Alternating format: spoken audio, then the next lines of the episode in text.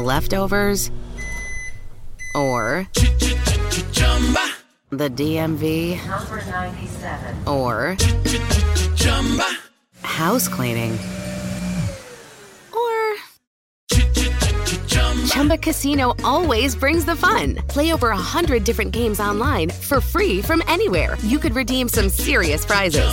ChumbaCasino.com. Live the Chumba life. No purchase necessary. Void where prohibited by law. T plus terms and conditions apply. See website for details. Texting privacy policy and terms and conditions posted at textplan.us. Texting enrolls for recurring automated text marketing messages. Message and data rates may apply. Reply stop to opt out. The pandemic has been hard on all our kids. New studies show more than one in three children who started school in the pandemic now need intensive reading help. That's right. Millions of kids in kindergarten through third grade in the United States cannot read at grade level. Here's the good news. Your child can be reading in just 30 days, guaranteed, with Hooked on Phonics. Even if your child has been struggling, Hooked on Phonics will teach your child to read in just 30 days, guaranteed. And right now, you can get started for just $1. Text the word grade to 323232 right now. Hooked on Phonics is highly effective and incredibly fun, and everything can be done right from home and in less than 20 minutes a day. For more than 30 years, Hooked on Phonics has been the proven learn to read program that kids love to use. Text grade to 323232 and teach your child to read in just 30 days, guaranteed. Text grade to 323232 right now and get started for just $1. Text grade to 323232 now. Text grade to 323232.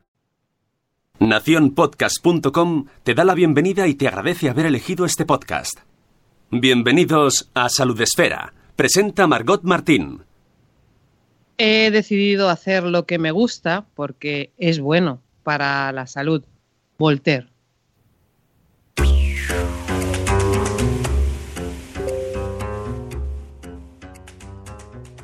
Hola, ¿qué tal? Bienvenidos a Salud Esfera, ya sabéis, un eh, programa de salud en el que sobre todo escuchamos a los que saben de esto. Eh, a este programa se viene, ya sabéis, con ganas de aprender, con deseos de desarrollar el espíritu crítico y con la sana intención de escuchar, no oír, escuchar, eh, con los oídos bien abiertos. Este programa, ya sabéis que también es un podcast, lo puedes consumir en directo ahora mismo a través de Spreaker o luego cuando te venga bien, cuando estés oyendo esto en eh, versión eh, podcast. Eh, hoy vamos a mm, tirarle de las orejas a la gente que mm, pone su imagen para intentarnos convencer de algo que no está del todo bien. Pero bueno, antes de hablar del tema que hoy nos ocupa, eh, vamos a presentar al equipo. Em, tenemos por un lado a um, alguien que si se va a un hotelucho te hace, te escribe una novela. Eh, recomiendo que le sigáis en eh, Instagram porque Sune de Nación Podcast, ya sabéis que este programa es una producción de Nación Podcast, nos cuenta unas historias tan interesantes en su Instagram, está pendiente del sonido de Salud Esfera. Hola Sune, buenos días. Gracias, no me esperaba esa presentación, gracias, gracias. Ya sabes que a mí me gusta darle vueltas a esto. Y bueno, ella es eh, la locomotora de todo esto, la sonrisa sincera, La locomotora me ha matado. No me habían llamado nunca la locomotora, pero me ha gustado. Mónica de la Fuente, buenos días. Buenos días, Margot. Bienvenidos a una nueva dosis de Salud Esfera.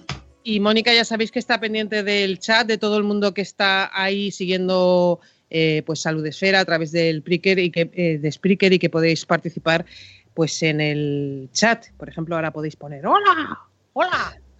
Sí, sí, sí. Estáis todos por ahí. Y mm, bueno, dietas, milagro. Ese es el tema que vamos a tratar hoy y tenemos una invitada que todos conocemos mucho, pero que vamos a conocer un poquito más. Eh, es la doctora sin zapatillas. Paloma Cano, muy buenas. Hola, hola, ¿qué hay? Buenos días. ¿Qué tal? Bueno. Vuelvo. Después de una larga ausencia, vuelvo. Que es la misma persona que Rocío Cano, aunque ellas nos digan que no. Es que tiene. Ahora, a todos los que nos estén escuchando y escuchan el Buenos Días Madrefera, que a ver si consiguen detectar la diferencia en la voz. Yo solo digo eso. Pero si somos la misma persona. ¡Está claro! Bueno, Paloma, para quienes no te conozcan, ¿quién es la doctora sin zapatillas? Pues la doctora sin zapatillas, yo, yo, soy la doctora sin zapatillas, no soy Rocío, soy Paloma, soy médico de familia y soy médico de familia por vocación. Yo creo que desde que tenía cinco años quería ser médico de familia porque me dedico a las personas. Y dentro de la medicina de familia, que es tremendamente extensa, pues me gusta particularmente los temas relacionados pues, con la diabetes, con los factores de riesgo cardiovascular y, muy importante la obesidad, temas de nutrición y siempre, siempre, siempre trabajo con evidencia. A mí no me vale, a mi primo le haga valido, a no sé quién lo he leído en una revista, yo todo lo que hago es con evidencia. Y me gusta plasmar esa evidencia pues un poco para desmontar mitos.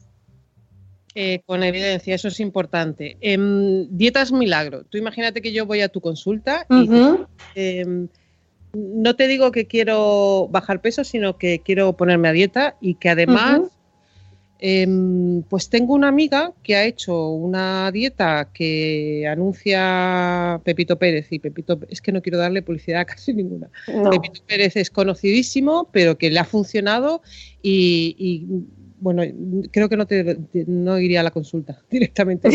es lo que suele pasar. No, pero... no te creas, la gente viene a pedirme permiso de alguna forma, pues un poco para rectificar su opinión y ver que lo que está haciendo está bien porque va a perder peso. Eso no, no, es muy infrecuente esa consulta, ¿eh? De, de primeras, eh, enseguida vamos a escuchar un reportaje para ponernos eh, eh, pues sobre el tema, pero ¿tú, ¿tú qué me dirías? Pues yo te diría, bueno, primero pondría los ojos en blanco. yo soy muy expresiva en la consulta. Pero te diría que sí, que efectivamente que a Pepito le ha funcionado, si esas dietas funcionan.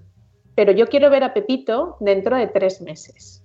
Y que me cuente cómo está Pepito dentro de tres meses y, que, y dependiendo de la, de, la, dieta, que me cuente pues cómo está su función renal o cómo están sus niveles de sodio, porque las dietas milagro funcionan, de verdad. Lo que es un milagro es que sigan funcionando al cabo del tiempo. Y eso no hay ni una sola evidencia científica que demuestre que las dietas milagros son capaces de mantener el peso estricto o el peso conseguido durante más de dos o tres meses después de haber abandonado la dieta y sobre todo los daños que puede hacer. Pero bueno. Efectivamente. Si te parece, si os parece, eh, escuchamos un reportaje que ha hecho Diana Oliver eh, sobre el tema. Eh, lo situamos un poco y seguimos charlando. ¿Os parece? De acuerdo. Venga, pues vamos a escuchar.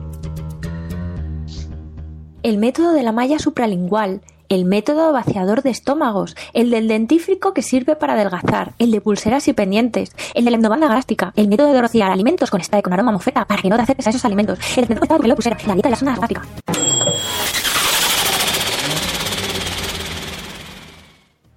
A lo largo de las últimas décadas se han popularizado infinitas dietas milagro que ofrecen resultados maravillosos en poco tiempo y sin esfuerzo. Responden a una demanda creciente de una sociedad que lo quiere todo aquí y ahora, que busca soluciones rápidas y sin esfuerzo. Pero ¿realmente existe una solución universal de adelgazamiento? Tristemente, el, el, el tema del adelgazamiento es un problema al cual no se ha obtenido una solución universal, ni muchísimo menos. De hecho, si la tuviéramos, eh, no estaríamos como estamos.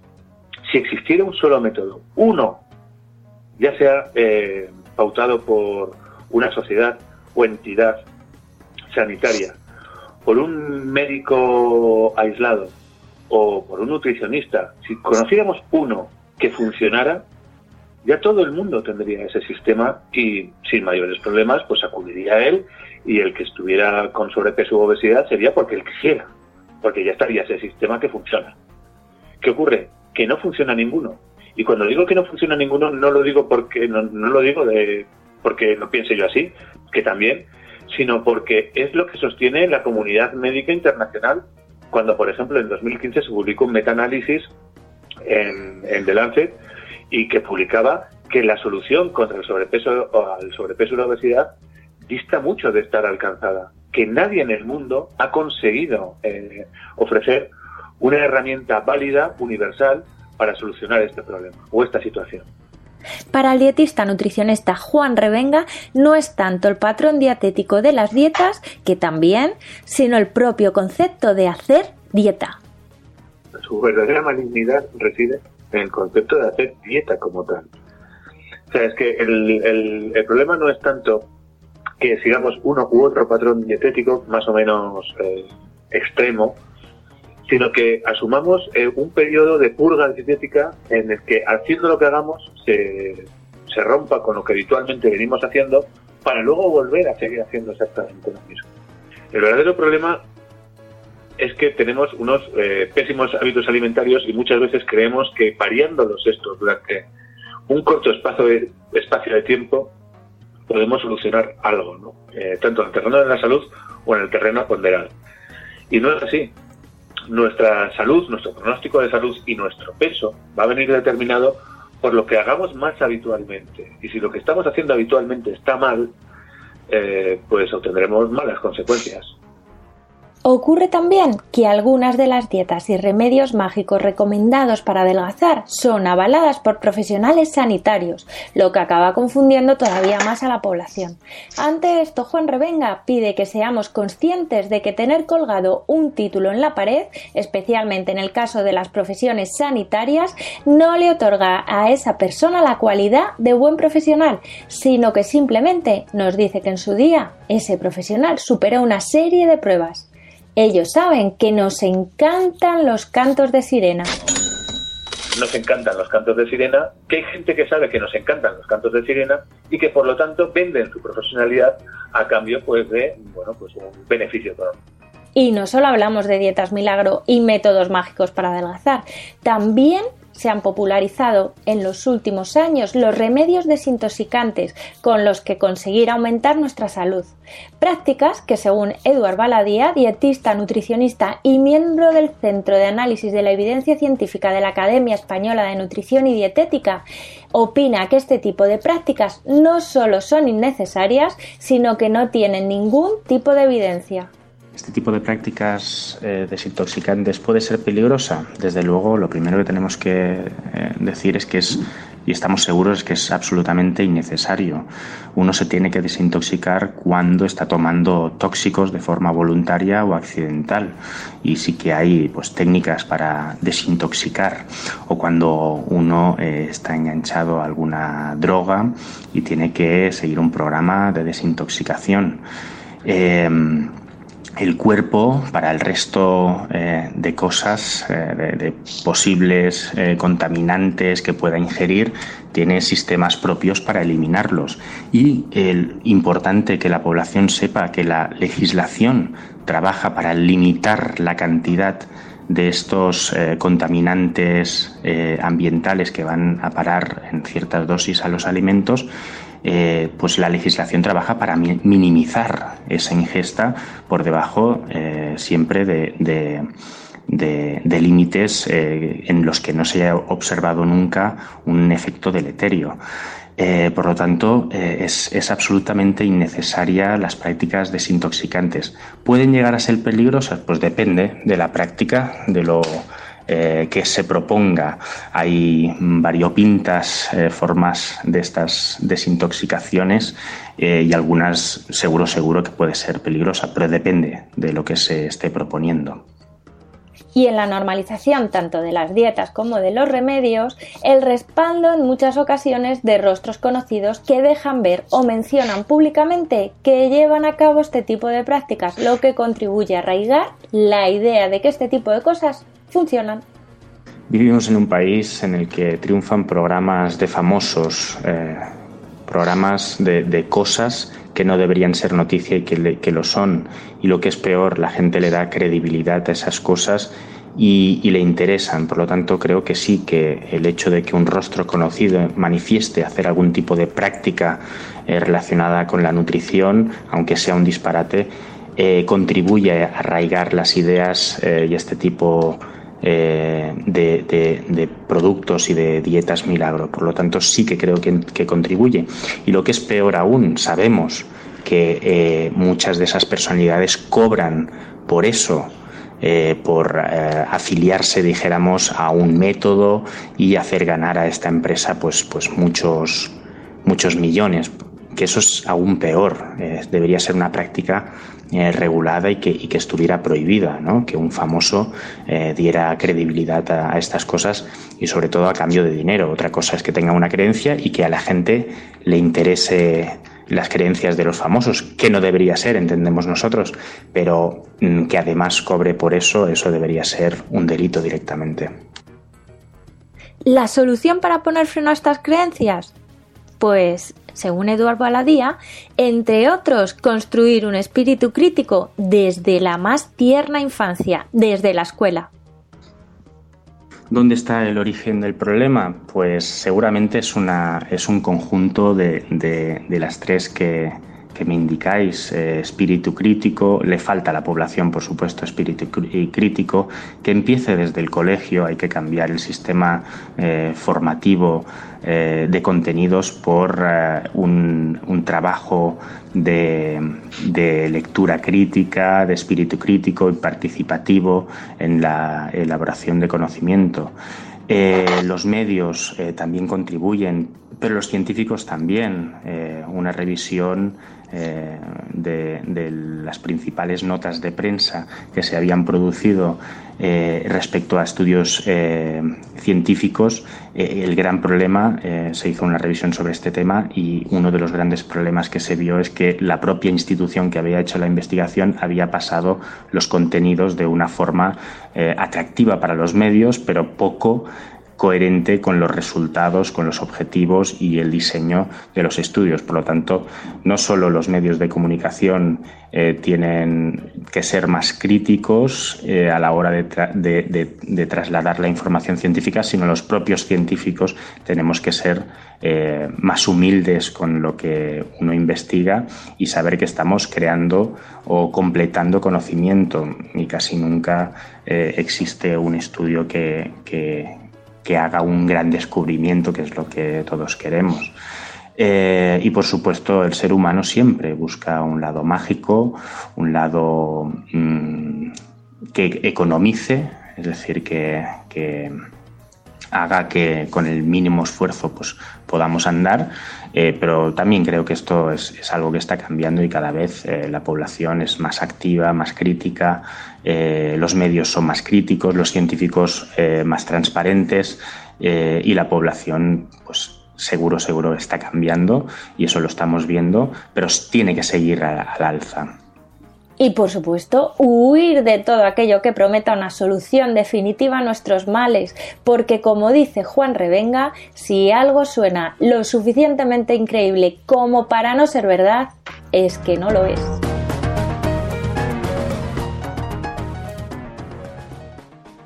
Es cierto, es cierto eh, cuando decimos eso de no puede ser verdad, es que no lo es. Eh, estamos hablando con eh, Paloma Cano, la doctora sin zapatillas, la podéis leer en su blog. Hoy estamos hablando de dietas eh, milagro.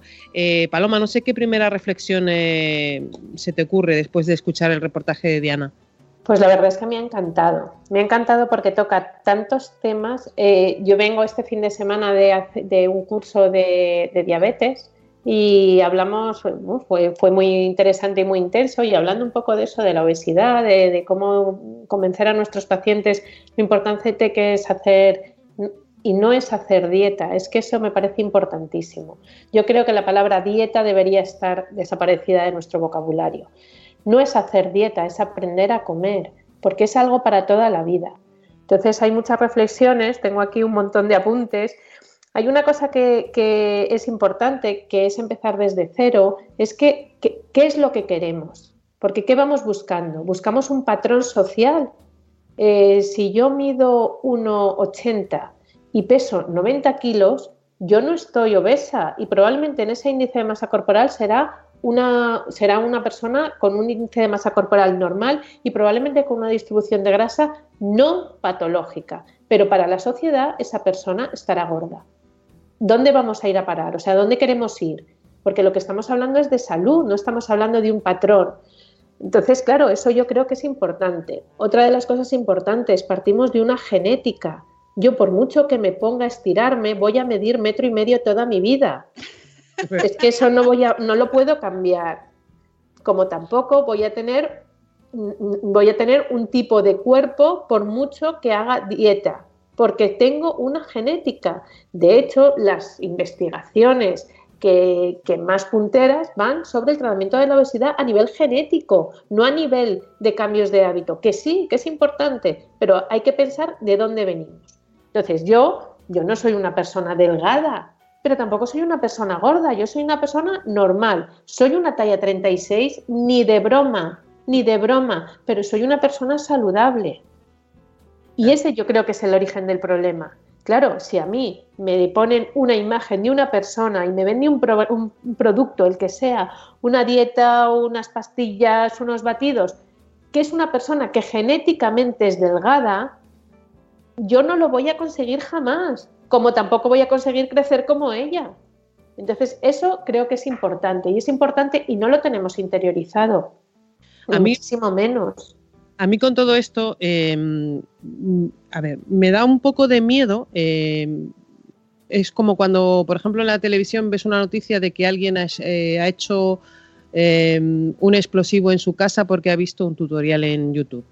Me da miedo hablar de la dieta X porque al final acabamos haciendo publicidad de la dieta X. Y yo creo que lo que se puede hacer es, mm, por ejemplo, eh, el enema de café ¿Qué peligros tiene? El enema de café. Esto, antes de que, le, demos ahí, llevo detrás de la doctora sin zapas, de la doctora sin zapatillas, meses con este tema, porque eh, de repente una señora muy famosa de Estados Unidos lo empezó a publicitar, esta actriz que ahora no me, acuerdo cómo se llama. Eh, Gwyneth Paltrow. Gwyneth Paltrow de repente dijo Mm, yo hago enemas de café y mira qué bien estoy. Y yo me echaba las manos a la cabeza y dije, por favor, Paloma, eh, iluminamos. Sí, lo sé, lo sé. Voy con retraso. El peligro de, Yo creo que la forma de combatir al señor que hace el explosivo en casa, que es en este caso el enema de café, em, es em, decir qué peligros tienen esas, esas es que no las podemos llamar. Esos, no, esos hábitats, esas prácticas. A ver, eh, lo, decía fenomenalmente en el reportaje. El cuerpo, y ya lo he dicho muchas veces en, Buenos Días Madresfera, y yo creo que alguna vez lo escribí en el, pod, en el blog, el cuerpo no se depura. Si es que no hay nada que depurar, si es que por definición el colon es, es un órgano sucio sucio, porque el colon está lleno de bacterias, bacterias que nos ayudan a hacer nuestra caca, hablando escatológicamente. Es parte de nuestra vida, es parte de una relación que tenemos entre nuestras bacterias y nosotros que nos llevamos muy bien y cada uno hace su función. Entonces, partiendo de esa base, el, colon no hay que depurarlo. Vale, los enemas de café tienen muchísimos, muchísimos, muchísimos problemas. Tiene problemas de eh, quién te pone el enema de café. Un enema de café habla un enema, una cualquier cosa de forma continuada, termina adelgazando la pared de la mucosa y puede hacer una perforación. Eso para empezar, pero cualquier enema, cualquier enema. Segundo, ese café puede producir una sepsis, porque es verdad que nosotros vivimos con nuestros bichos, pero el café viene de fuera y puede meter otros bichos que a su vez en esa pequeña perforación que, que, pudimos tener en la antigua enema que nos pusimos la semana pasada y, y montamos una muy gorda. Luego hay un problema que el cuerpo es tremendamente sabio y si tú le montes café y tú le montes una sustancia que es líquida, eh, el sodio de nuestro cuerpo dice, uy, yo tengo aquí mucho sodio, aquí en el colon me han metido algo que tiene poco sodio, le voy a dar parte de mi sodio.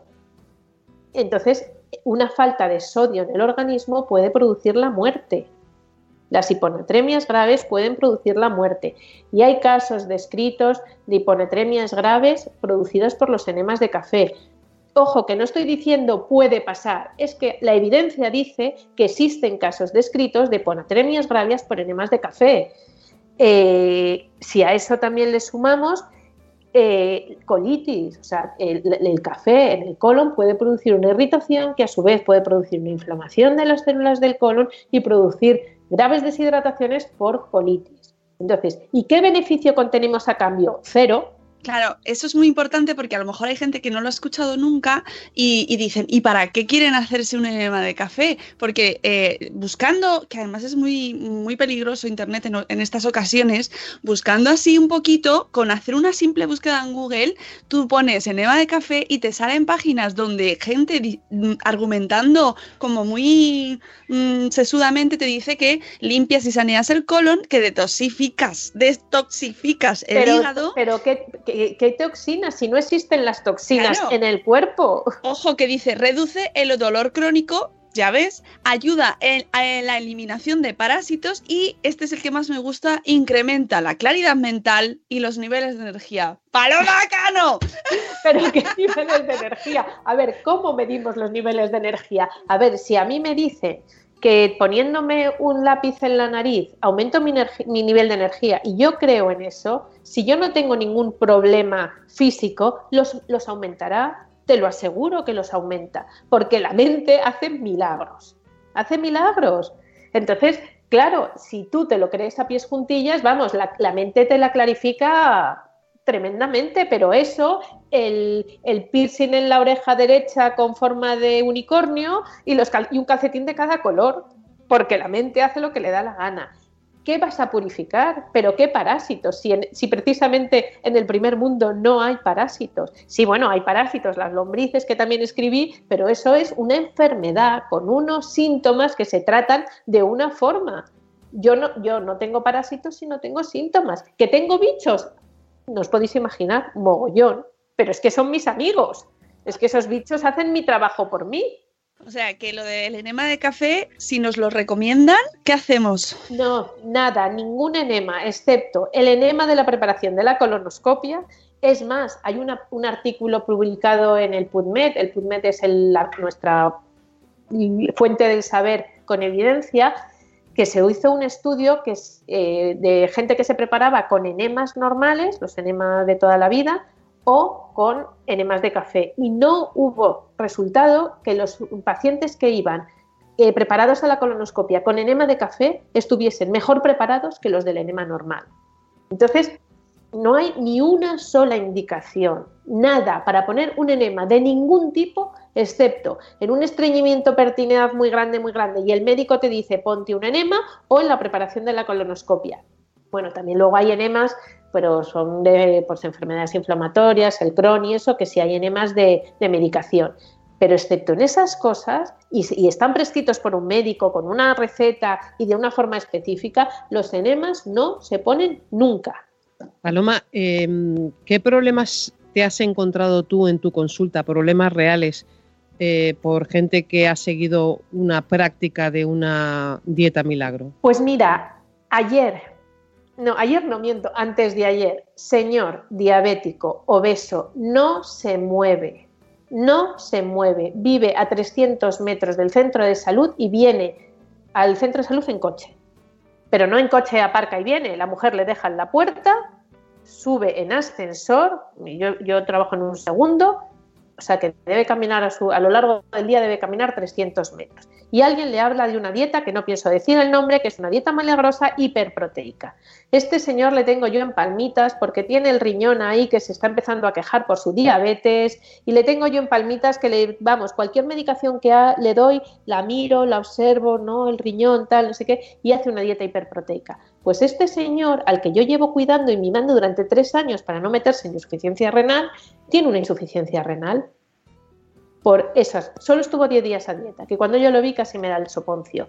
No ha mejorado su diabetes, no ha perdido peso y encima se ha metido en insuficiencia renal. Que a oh, ver si de alguna forma puedo sacarle de esa insuficiencia renal. ¿10 días? 10 días, antes de ayer. Antes de ayer. Una de esas prácticas que además ponen eh, fórmula exclusiva patentada por X. Claro, y además, para más INRI, para más INRI, le decían, la diabetes te va a ir fenomenal y se te van a quitar las complicaciones. Este señor es un señor mayor que le da igual ya el peso o no peso, él quiere cuidar su diabetes. Y tiene la diabetes, si me apuras, un pelín peor, pero esto no es obra de, de la dieta esta de los batidos, porque no le ha dado tiempo, pero no ha adelgazado en 10 días nada, solo ha tomado los batidos y tiene el riñón a por uvas. Madre mía. Entonces, como esas, pues también eh, eh, tengo otras secuelas de casos de dietas milagrosas que han terminado en una anorexia. Ojo, no te estoy diciendo que una dieta milagrosa termina en una anorexia, pero una paciente potencialmente anoréxica, en el momento que encuentre una forma para perder peso de forma rápida, ese va a ser su vida, a ser su estilo de vida. Se va a meter en esa, en esa dinámica y no es el que le desencadena, pero le estás dando una herramienta, porque estas dietas ya os digo que sí se mantienen. O sea, si tú las mantienes de por vida, claro que pierdes peso de, por vida, pero excepto pacientes enfermas, y digo enfermas porque por desgracia la anorexia es una enfermedad frecuentemente en mujeres, nadie las sigue a pies juntillas. Y sí que puede desencadenar pues eso en un, en un bucle de si yo tomo este tipo de, de, dietas o de, pautas voy a perder peso rápidamente que es lo que necesito. No sé eh, si la gente que está escuchando ahora mismo eh, Salud Esfera eh, plantea alguna cuestión en el eh, chat o alguna dieta milagro que hayan no, está la gente, todo el mundo llevándose las manos a la cabeza y, dándolo la. diciendo que sí, que están de acuerdo con Paloma. A mí sí que me gustaría saber con cuál es con la que más te estás encontrando últimamente, con qué dietas, porque se van poniendo de moda. Entonces van rulando, van haciéndose virales y cuál, cuál es con la que más te encuentras últimamente. Pues últimamente, pues con todas las dietas hiperproteicas de batidos. Con todas. Por supuesto veo todos los efectos rebotes y más. Eso sí, o sea, ya no lo cuento, claro, cuando dices qué complicación, esa ni siquiera me, he dado cuenta, o sea, no, no lo meto como una complicación porque es que lo tengo como asumido. Personas con efectos rebote de dietas, de, dietas hiperproteicas es el pan nuestro de cada día. Paloma, es que yo antes eh, tenía un poquito de sobrepeso, me puse en una dieta, me quedé estupenda, perdí 20 kilos, pero es que me sobran 35. ¿Qué hago? Es que si me apuras, hasta las bandas gástricas, los balones gástricos que no están médicamente indicados, en medicina no se ponen, excepto en pacientes que se les tiene que operar de obesidad mórbida y por su peso, por su riesgo quirúrgico por la obesidad se les pone un balón gástrico momentáneamente y luego les hace la reducción de estómago. Yo digo, cuando una paciente se va a hacer una reducción de estómago, les digo, vale, el cirujano te hará una reducción de estómago, pero tú encárgate de aquí hasta que te operen hacerte una reducción de cerebro. Porque lo que tienes que cambiar son los hábitos. Sí que vas a dejar de tener hambre. Si es verdad que vas a producir de alguna forma una mala absorción, que vas a hacer perder peso, pero como tú no cambies los hábitos, he visto auténticas obesidades mórbidas después de, unas, de intervenciones de reducción de estómago.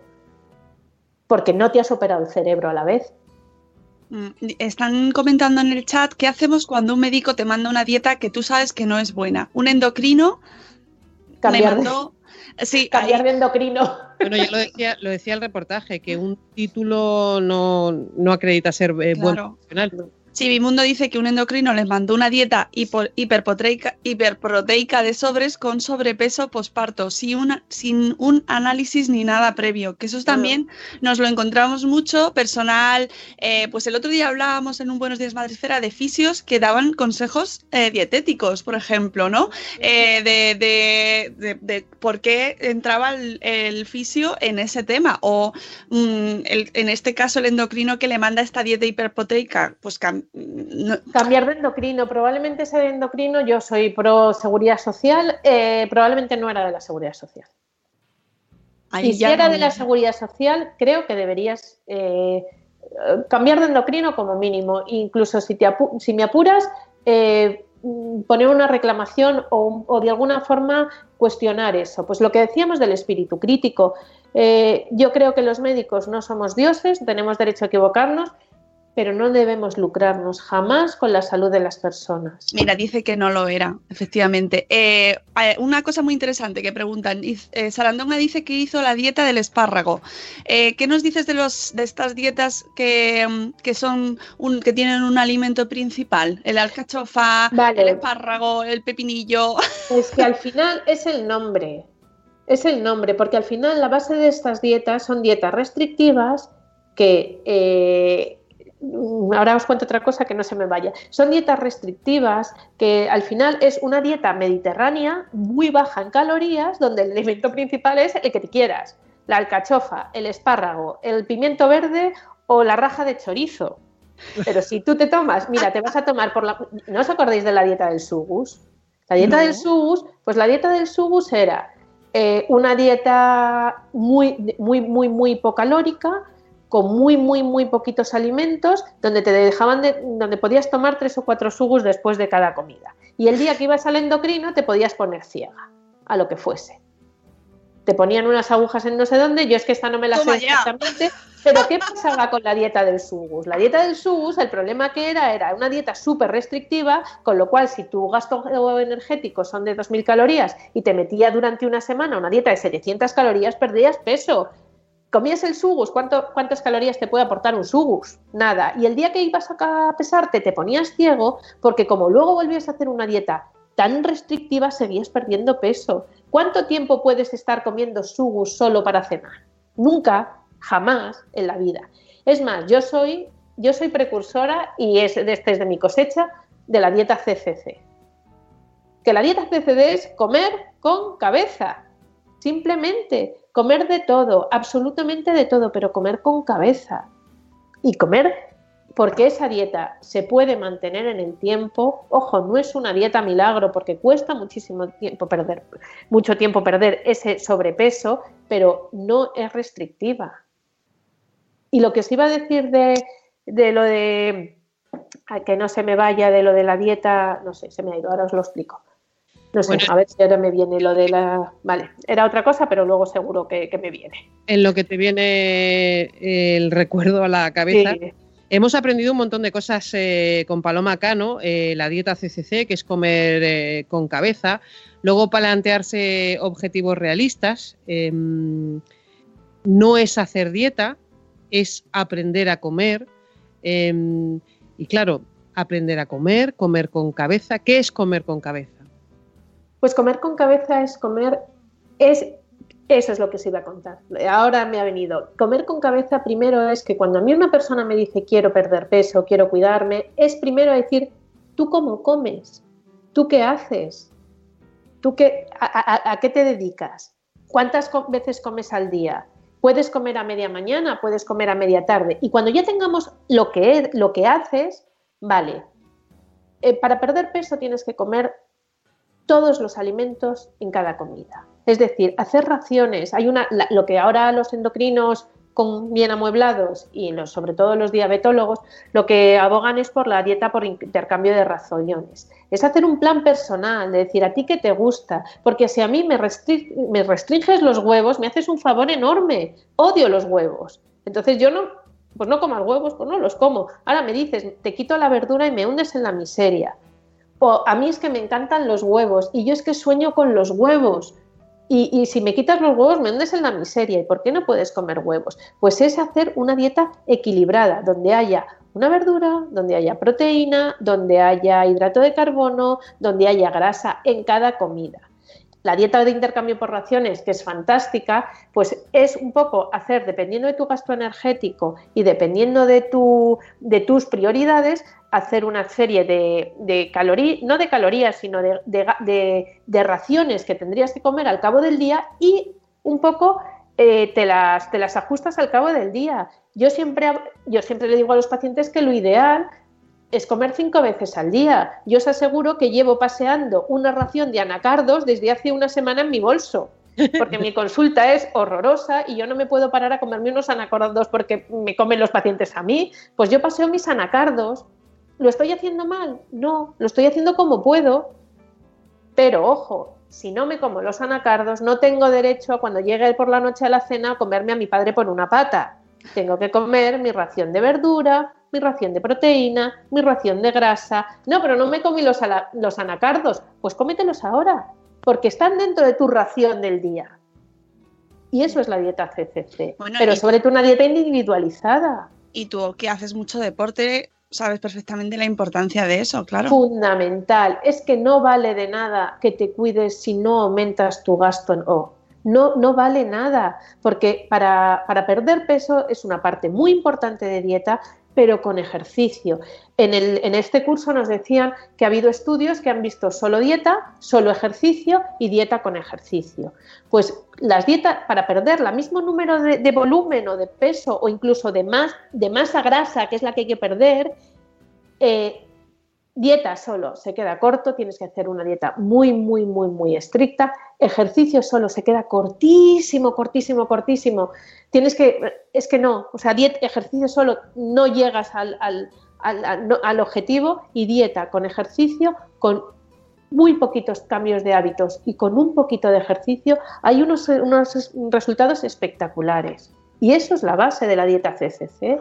La dieta disociada que nos ponen en el chat. Pues lo mismo, si tú ves una dieta disociada, al final es una dieta restrictiva. Tú comes las verduras una vez, la carne por otro, pero ¿dónde está ahí el chorizo? ¿Dónde está la mantequilla? ¿Dónde están los fritos? ¿Dónde están...? Ah, ya, ya sé otra cosa que quería contar. Las dietas que se de dedican a las intolerancias alimentarias. Es que a mí me engorda el pepino. No, no. Si tú ves esa dieta, te quitan cuatro chorradas, pero sobre todo te quitan los fritos, los embutidos, los hidratos de carbono y te vuelven a tener una dieta hipocalórica. ¿Qué estamos haciendo? Engañando, engañando. A todo el mundo le engorda por igual el kiwi, a todo exactamente igual. Si es que ahora, no, miento, no a todo el mundo. Si yo me tomo un kiwi y me voy a la cama, me engorda menos. Si me tomo el kiwi me voy a dar un paseo. Y ojo, no estoy hablando de un bocadillo de chorizo, estoy hablando de un kiwi es que es combinar dieta y ejercicio. Si es que es, yo creo que esa es la base, que no es la panacea, ojo, pero es la base. Y lo curioso es que además todo el mundo te llega, ¿no? Porque me ha funcionado, porque esto, porque toma, porque no sé qué. Claro, y cada uno tiene que buscar su, su dieta CCC. Eso es, si es que funcionan, las dietas milagros funcionan. Vuelvo a decir, lo que es un milagro es que funcionen para siempre. Claro, eso es. Pues Paloma Cano, que sabemos que tienes eh, una cita ineludible ahora, muchísimas gracias por haber estado con eh, nosotros en Salud Esfera. Eh, volverá, volverá. Volveré, volveré. ahora ya que muchísimo. Hemos aprendido muchísimo. Gracias. Volverá. Gracias, pues Paloma. Adiós. Muchas gracias. Nada, Aprendemos mucho contigo. Un abrazo. Adiós, adiós. Bueno, Mónica, la verdad es que ha sido maravilloso, hemos aprendido un montón. Yo me voy a apuntar a esa dieta CCC. Sí. Y... Eh, uy. Llama. Hola, Salud Esfera, ¿cómo estáis? Hola, Salud Esfera, ¿qué tal? Aquí Minchi Menchu, ¿qué tal? ¿Cómo estáis? Yo estoy contentísima. Hoy tengo ya el bolso preparado que me voy a donar sangre, hijos. Sí, vete, Qué vete. alegría tengo. Pero mira lo que me ha pasado. Le he dicho a Minchi, Minchi, ¿te quieres acabar de acicalar que no acaba nunca? Vamos para donar sangre. Se me ha echado a llorar que yo no voy, mamá, que yo no voy, mamá, que no se viene a donar sangre el No tontal. me he echado a llorar. Me ha dado un ataque de pánico seguido de un ataque de ansiedad. Llorabas, hijo, No, llorabas. no lloraba, ¿Por, por qué dentro. no quieres tú donar Bueno. sangre con lo bueno que es? A ver, ¿Tú mm, sabes lo bueno que es? Lo sé porque animo a todo el mundo a donar sangre. Lo que pasa es que yo tengo, pues, mis razones secretas que me avergüenzan de alguna manera y no quiero revelar a nadie. Pues como no se la digas a Salud Esfera, te van a dar pa'l pelo. No, no, Hijo, ¿cuál es tu razón A secreta? ver, cada uno tiene sus intimidades. Yo lo que sí quiero es animaros, porque primero, donar sangre equilibra los niveles de hierro en nuestro cuerpo, ¿sabes? Si tienes mucho, yo. pues te lo reduce. Si tienes poco, te quita un poco, pero luego la sangre se pone a hacer hierro. estupendo, pero si yo voy a donar sangre con una alegría que no os podéis imaginar, hijos. Vale. Por- para, para los demás lo primero, pero luego para mí también. ¿Tú sabes qué alegría es donar sangre? A ver, ¿cómo? ¿Por qué? Bueno, eh, eh, otra cosa es que mejora Madre el flujo sanguíneo. Mi madre no sabe todo eso. Yo no sé por qué ella quiere donar sangre. Porque yo todo eso lo tengo intuitivo, no necesito tanta sabiduría. Yo, eso lo sé. No, ¿y por Lo qué sé, tardas No lo tanto? necesito poner en palabras. Yo tengo mi bolso preparado, a punto de salir que estaba, y no te vienes. ¿Por qué tardas tanto cuando te vas a donar sangre? Que tardas como tres horas en volver. Pues porque ahí estoy con la gente, le doy al palique, me sacan mi buena sangre, me voy luego a desayunar con a- alguna amiga que me he hecho donadora como yo, o algún amigo. No, ella dona porque Tardo, le tardo. gusta mucho que le den un bocadillo un desconocido. Eso le gusta mucho. Te dan allí un zumito, como- te dan un zumito, un bocata. Yo me tomo todo y luego me voy además a tomar un chocolate con churros. Bueno, yo, Después. yo no quiero desviar el tema hacia mí. Yo quiero deciros que mejora el flujo sanguíneo, que la hipercoagulación pasa factura en nuestros vasos sanguíneos. Estoy segura de ello, estoy segura, hijo. Pero vamos a ver, ¿me puedes decir tu razón secreta por la que no te vienes conmigo a donar? No. Que está. Pero, hijo. Me da vergüenza, me da vergüenza. Dime por qué no te Una cosa que está clara es que los donantes de sangre no suelen estar hospital- hospitalizados con tanta frecuencia como los demás que no donáis sangre. ¿Tú me has visto a mí alguna vez hospitalizada? Nunca, ¿Por eso qué? es verdad. ¿Por qué? Porque No, sangre. Incluso dio a luz aquí en la cama, no en un hospital. Pero vamos a ver, hijo Yo nací mío, aquí. ¿Te da miedo el pinchito, el pinchazo? No, no me da miedo el pinchazo. Es que no te vas a creer lo que me pasa. No, no lo digo, no lo digo. ¿Tú sabes que donar sangre alarga la vida? Sí que lo sé. Mira, poned en el chat si queréis que diga la razón por la cual no quiero donar sangre, No, ¿vale? no, no, que chat ni que che. Tú no lo vas a decir aquí.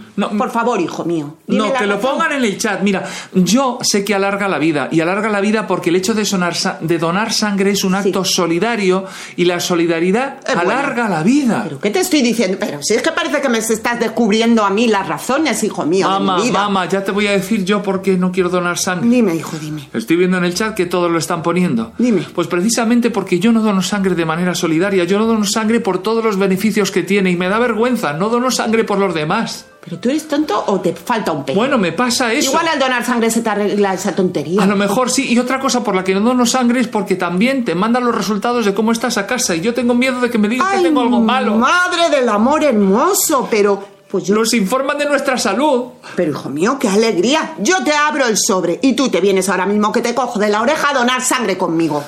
Mamá, no puedo esta vez. Espera seis meses. Hijo mío, que te compro unos churros. Os quiero salud de esfera. Salud de esfera. A todo el mundo a donar. Sí, señor, hay que donar sangre, hay que donar sangre porque además de todos esos eh, beneficios que hemos escuchado, lo de que regula el eh, hierro, que mejora el flujo sanguíneo, alarga la vida, rejuvenece. Y luego, bueno, además está que se hace en plan solidario, aunque, bueno, ya hemos oído a Michi que no... que es lo de la solidaridad? Que por eso no... Que es lo de menos para él. En fin. Oye, yo quería comentar antes de ir con nuestra última sección de Tú cuentas mucho, eh, quería comentar algo que, que no me ha dado tiempo a comentarlo con Paloma, que es el plato de Harvard. ¿Tú has oído hablar del plato de Harvard? No. Pues es una... eh, el- eh, bueno, se está poniendo ahora ya, ha salido eh, recientemente, se, se está hablando cada vez más, y eh, es mm, la organización del plato ideal para tener una alimentación saludable. Eh, hablaremos más en detalle otro día, pero solo quería comentarlo porque para que la gente que nos escucha para que la gente nos escuche, eh, esté ahí, eh, porque se va a hablar mucho del plato de Harvard. Y, es una manera, es muy sencilla de, colocar los ingredientes en el plato, pero siempre teniendo en cuenta, pues lo que decía Paloma, al final es comer con cabeza. Muchos vegetales que sean la base fundamental del plato, mucha fruta, mm, eh, muchos granos integrales, mucha comida integral y mucha proteína saludable. Y luego eliminar las bebidas azucaradas, eliminar esos, los fritos, eliminar en la medida de lo posible y de manera, mm, pues eso, genérica. No hay algún día, pues te lo tienes que tomar, te lo tomas, ¿no? Nadie dice que no, pero que sea de manera eh, habitual. El plato de Harvard, Margot. Fíjate tú, la de cosas que aprendemos aquí en eh, Salud Esfera. Lo decías. Sí, sí, sí, sí. Vamos a ir con ese rinconcito de Tú cuentas mucho de Novartis. Ya sabéis que podéis encontrar ahí toda la información práctica, consejos y ayuda sobre diferentes patologías para pacientes y sus familias. Pues hoy queremos continuar eh, profundizando en algo de lo que ya hemos hablado varias veces en eh, patologías cardiovasculares. Eh, recordamos que hablamos de enfermedades cardiovasculares, que es un término amplio para referirnos a problemas del corazón y problemas de los vasos sanguíneos. Algunos de los tipos más frecuentes de estas patologías son la cardiopatía coronaria, que es el tipo más común de enfermedad cardíaca y sucede cuando se acumula placa, es decir, cuando se acumula grasa y colesterol en las paredes del eh, vaso sanguíneo. Ojo, El- espera, Margot, que este tema mm, se ha tenido que ir Paloma, pero ha dicho que era uno de sus temas preferidos, ¿eh? Que ya he dicho, ¡ay, qué pena que se nos escapa! Porque le hubiera encantado. Bueno, pues decíamos que es eh, la cardiopatía coronaria es cuando, pues eso, se acumula grasa y colesterol en las paredes del vaso sanguíneo, en las arterias que conducen al corazón. Cuando se estrechan las arterias, el corazón eh, no puede recibir suficiente sangre y oxígeno. Una arteria bloqueada puede causar un ataque cardíaco. Con el tiempo, la cardiopatía coronaria puede debilitar el miocardio y provocar insuficiencia cardíaca y arritmias. Eh, también otro tipo frecuente de patología es la insuficiencia cardíaca, que ocurre cuando el miocardio se vuelve rígido o débil, no puede bombear suficiente sangre oxigenada y esto causa síntomas en todo el cuerpo Otro tipo frecuente de patología son las arritmias, eh, son problemas con la frecuencia cardíaca, el pulso o el ritmo cardíaco. El corazón puede palpitar demasiado rápido, demasiado lento o de forma irregular. Otro tipo de patología son las enfermedades de las válvulas cardíacas, que ocurren cuando una de las cuatro válvulas en el corazón no funciona correctamente. Un latido cardíaco inusual llamado soplo cardíaco es el síntoma más común de, este, de esta patología. Y otra de las enfermedades que más nos puede sonar es tener la presión alta. Sí. Eh, Sí, sí, esto nos suena a todos mucho, ¿verdad? Que esto es un término muy, muy conocido y parece como que es más, mm, bueno, como que le damos menos importancia. Sí, sí, la hipertensión, que es una enfermedad cardiovascular que puede conducir a otros problemas tales como, por ejemplo, el ataque cardíaco, la insuficiencia cardíaca, el accidente cerebrovascular y cuando nos encontramos con la presión alta durante el embarazo, eh, hablamos de una preeclampsia. Yo tuve. Preeclampsia. Eh, es- es pre- preeclampsia, eso es. Preeclampsia. Seguro, seguro que la gente que nos escucha, perdóname, si alguna lo ha tenido, lo sabe. Cuando, que es, además es grave, ¿eh?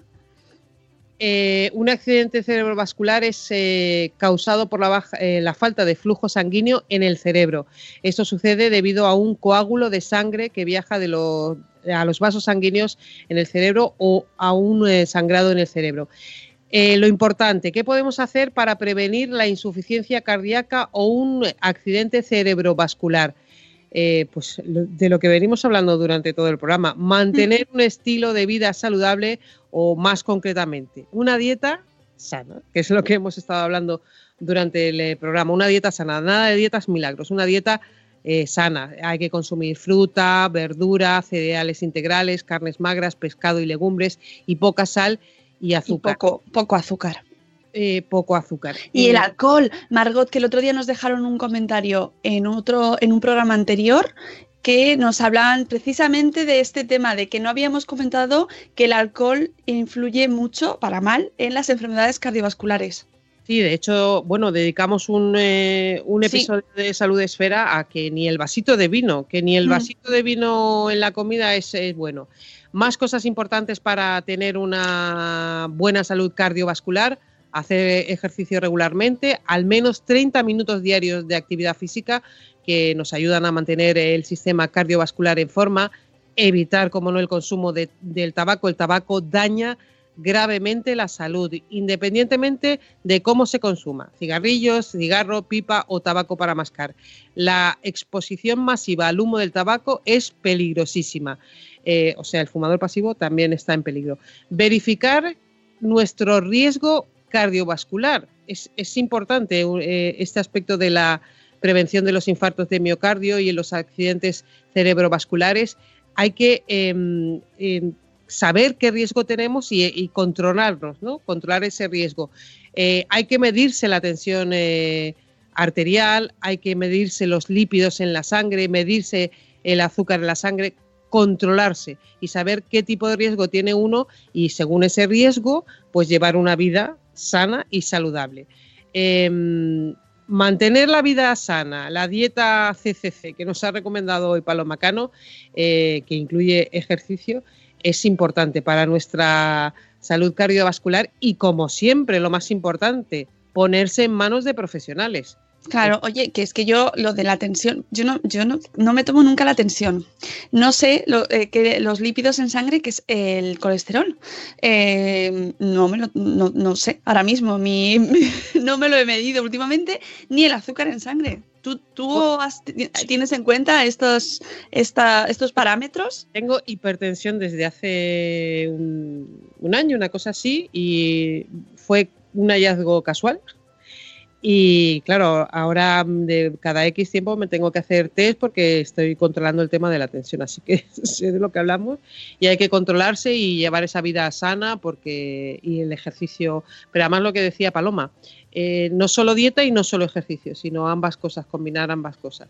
Así que sí, hay que controlarse. Sí, sí, sí, Sí. lo- sobre todo quedarnos con la idea de que no es eh, coger un método rápido y que, y que lo importante es hacer eh, un- una cultura sanitaria. Como decía en el chat Nanok, hay que tener cultura y educación educación de, de cómo comemos, de cómo vivimos, de cómo dormimos, de cómo de- del deporte que hacemos, que todo influye, está todo relacionado al final.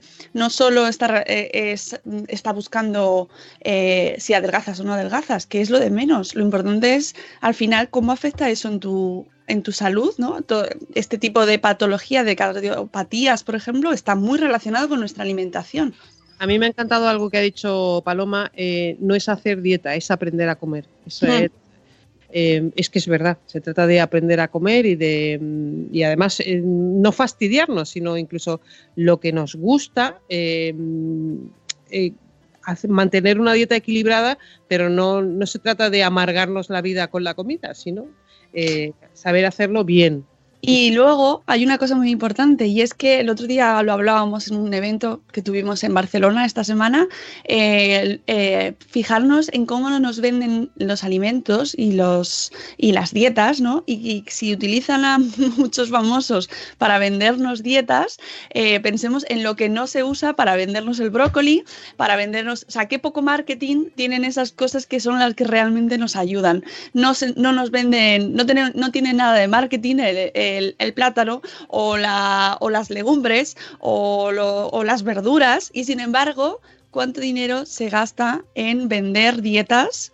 Y en promocionar los batidos, eh, todo este tipo de suplementos que mm, hay que eliminarlos de nuestra, de nuestra vida y de nuestras rutinas. Pero tener en cuenta eso, ¿no? Cómo se publicitan y qué herramientas de marketing se utilizan. Eso es que nos haga pensar.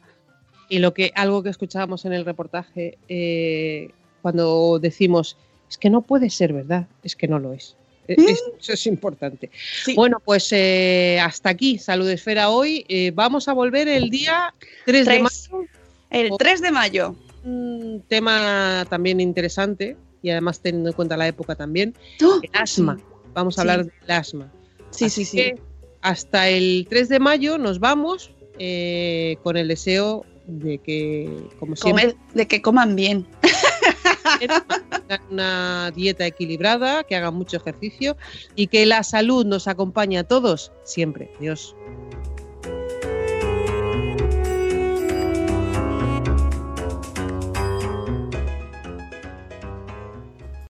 Lucky Land Casino asking people what's the weirdest place you've gotten lucky? Lucky? In line at the deli, I guess? Aha, in my dentist's office.